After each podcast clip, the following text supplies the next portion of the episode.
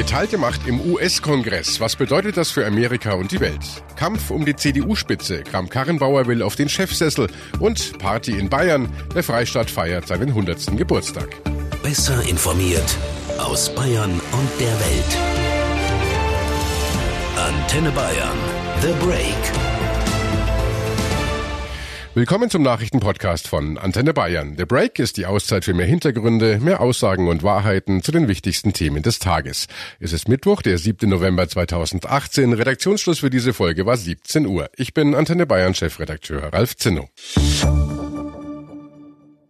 Nach dieser Kongresswahl jubeln beide Seiten. In den USA haben sich die Demokraten nach acht Jahren wieder die Mehrheit im Repräsentantenhaus erkämpft. Im Senat hingegen konnten die Republikaner von US-Präsident Trump ihre Mehrheit sogar noch ausbauen.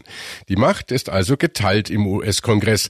Was bedeutet das für die Politik im mächtigsten Land der Welt? Was bedeutet das für uns, für Deutschland, Europa und die Weltwirtschaft? Schauen wir uns zunächst mal die beiden Kammern im US-Kongress an. Jutta Rippock aus der Antenne Bayern Nachrichtenredaktion.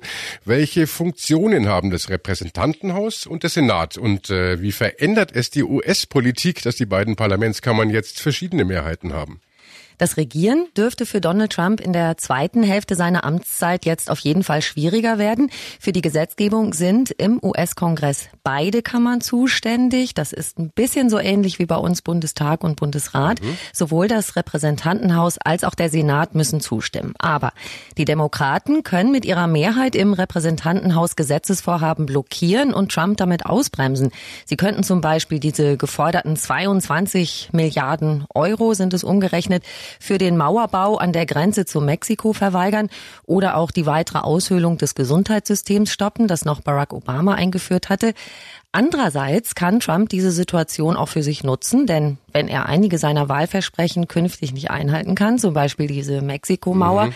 dann kann er künftig den Finger mit dem Finger auf die Demokraten zeigen und sagen, ja, die, die sind für das Scheitern verantwortlich. Okay. Optimisten hoffen jetzt darauf, dass Demokraten und Republikaner künftig gezwungen sind, sich zusammenzuraufen, damit zum Beispiel neue Gesetze von beiden Kammern abgesegnet werden und es keinen Stillstand in der Politik gibt. Das kann ja auf dauernd auch niemand wollen. Vielleicht, vielleicht lässt sich also diese große Spaltung, die gerade in den USA herrscht, wieder etwas überbrücken. Hm, der Präsident selber, also Trump, hat ja gejubelt, die Kongresswahl sei ein großartiger Sieg für seine Republikaner, sagt er. Tatsächlich sind sie ja auch im Senat stärker geworden geworden. Und vor allem dafür hatte Trump persönlich mit zahllosen Wahlkampfauftritten gekämpft. Für ihn heißt die Mehrheit der Republikaner im Senat, er kann weiterhin seine Personalpolitik durchsetzen. Denn nur im Senat müssen die Personalien abgesegnet werden. Also kann Trump hohe Regierungs- und Richterposten weit über seine Präsidentschaft hinaus, also auf Jahrzehnte, mit konservativen Kandidaten besetzen und so die Politik seines Landes auf lange Sicht beeinflussen. Das war ja zuletzt der Fall bei Brett Kavanaugh, dem mehrere Frauen sexuell sexuelle Übergriffe vorgeworfen hatten. Er ist auf Lebenszeit Richter am obersten Gerichtshof der Vereinigten Staaten. Okay, also bei Personalien kann er weiterhin seine Linie fahren. Aber was ist jetzt mit diesen ganzen Untersuchungen, die Trump ja auch gefährlich werden könnten? Zum Beispiel diese Schweigegeldaffären um Pornostar Stormy Daniels oder ein anderes Playboy-Model und vor allem die Russland-Affäre. Machen die Demokraten da jetzt mehr Druck oder können die mehr Druck machen? Da war tatsächlich immer wieder mal von einem Amtsenthebungsverfahren die Rede. In der Russland-Affäre etwa besteht ja der Verdacht, dass die russische Regierung die Wahl zugunsten von Donald Trump beeinflusst hatte, also die Präsidentenwahl vor zwei Jahren. Unter anderem mit Cyberattacken auf seine Konkurrentin Hillary Clinton. Da sind dann heikle E-Mails an die Öffentlichkeit gelangt, was ihr im Wahlkampf geschadet hat. Und Sonderermittler Möller untersucht ja, ob das Wahlkampfteam von Donald Trump vor der Präsidentenwahl vor zwei Jahren in dieser Sache Kontakte nach Russland hatte. Und die große Frage bleibt weiterhin, ob auch Trump persönlich da die Finger im Spiel hatte und man ihm ein illegales Verhalten nachweisen kann. Auf den ersten Blick ist jetzt nach den Midterms, nach den jetzigen Wahlen, ein Impeachment also ein Amtsenthebungsverfahren, einfacher anzuschieben. Dafür reicht die neue Mehrheit der Demokraten im Repräsentantenhaus, die sie sich jetzt erkämpft haben. Mhm. Aber die Hürden sind hoch. Man müsste dem Präsidenten Verrat, Bestechung oder ein anderes schweres Verbrechen nachweisen. Und außerdem muss ein Impeachment vom Senat, also der zweiten Kammer, abgesegnet werden. Und da sind ja jetzt die Republikaner noch mächtiger geworden. Es gilt also als unwahrscheinlich, dass die Demokraten sich daran wagen. Also lass uns mal davon ausgehen, dass Donald Trump auch die kommenden zwei Jahre weiter regiert. Okay, dann schauen wir mal, wie sich die deutsche Politik auf diese kommenden Jahre einstellt. Für Bundesaußenminister Maas bleiben die deutsch-amerikanischen Beziehungen so wichtig wie eh und je. Mit Washington brauchen wir deshalb auch nach diesen Wahlen einen offenen und intensiven Austausch. Wir sind dabei, unsere Partnerschaft mit den USA neu zu vermessen, gerade weil wir diese so wertvolle Partnerschaft bewahren wollen und auch müssen. Das bleibt die Konstante dieser Wahl und deshalb ist das ein Punkt, äh, der sich für uns nicht allzu sehr in Veränderungen niederschlagen wird. Eine starke Verbindung mit den USA, aber zugleich ein starkes und selbstbewusstes Europa.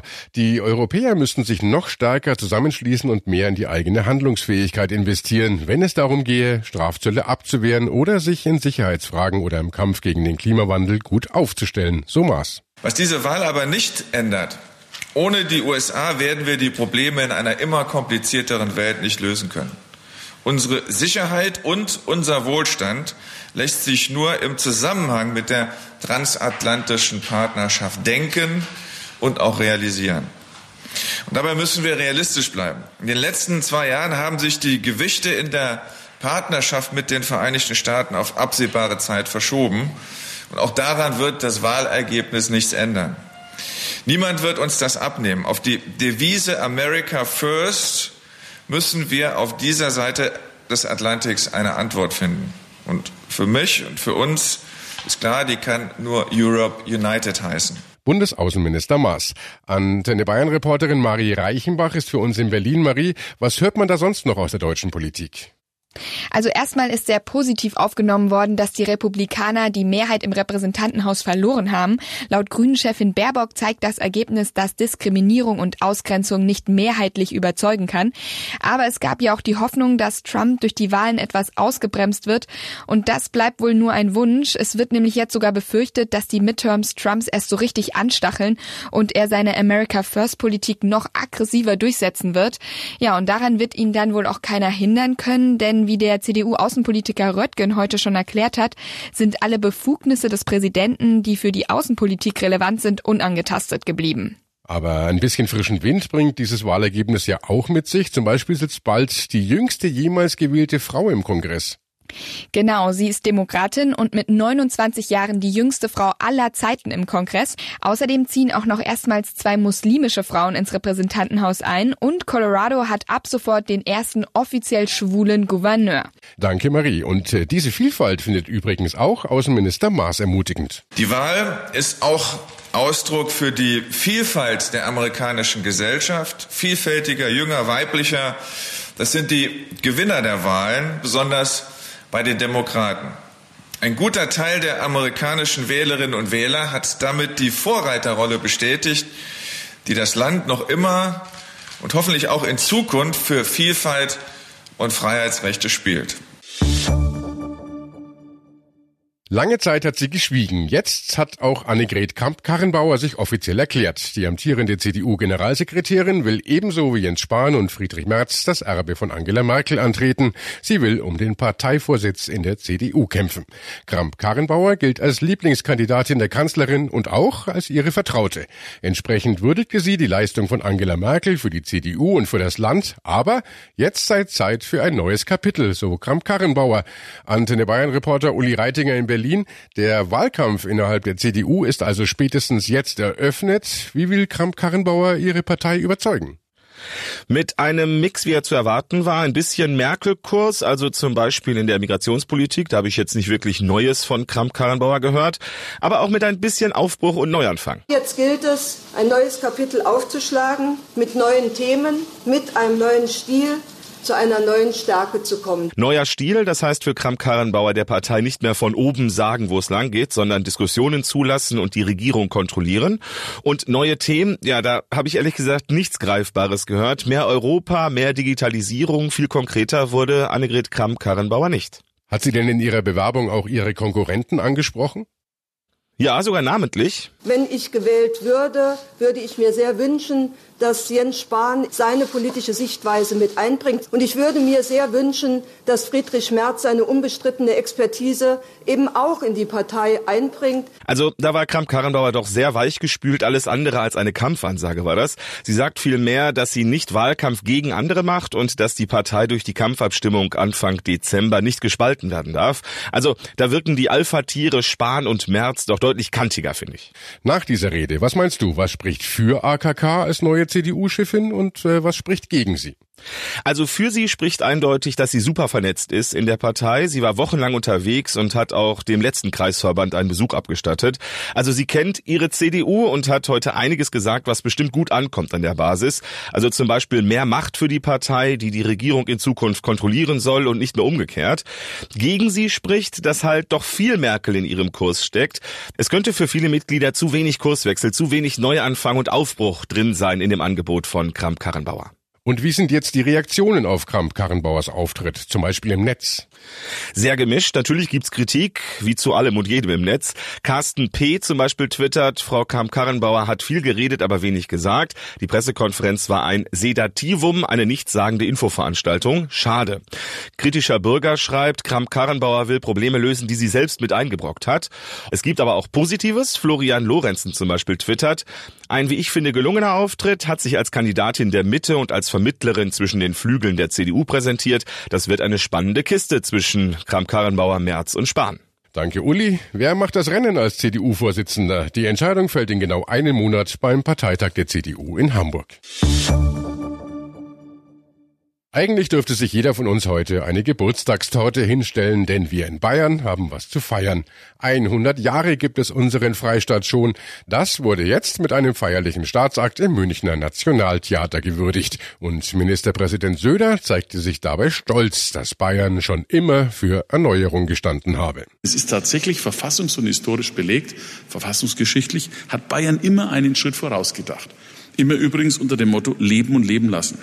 Auch damals betrat man Neuland und hat die bayerische Verfassung geschrieben. Und dort ist der Begriff Freistaat dann mit einem anderen Leben, mit einem anderen Begriff erfüllt worden, so wie wir ihn heute verstehen. Bayern-Reporter Hans Oberberger, dann lass uns doch mal einen Blick zurückwerfen in die Geschichte. Wie fing das alles damals an mit dem Freistaat Bayern? Ja, gehen wir mal 100 Jahre zurück. Wir sind im Jahr 1918, kurz nach dem erbitterten Ersten Weltkrieg. Bayern geht schlecht, die Menschen hungern und damit steht auch König Ludwig III. ziemlich unter Druck. Immer wieder kommt es zu Versammlungen, zu Aufständen, vor allem der Sozialisten. Und am 7. November 1918 ist es dann soweit.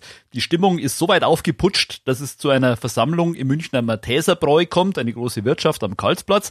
Dabei erklärt der Sozialist Kurt Eisner, die 800-jährige Herrschaft der Wittelsbacher dann quasi für beendet, der König sei abgesetzt und Eisner ruft den Freistaat Bayern aus. Freistaat heißt äh, in dem Fall also tatsächlich frei von Monarchie. Eisner wollte damals zwar eigentlich eine Räterepublik einführen, also das, was es dann in Russland mit der Sowjetrepublik gegeben hat.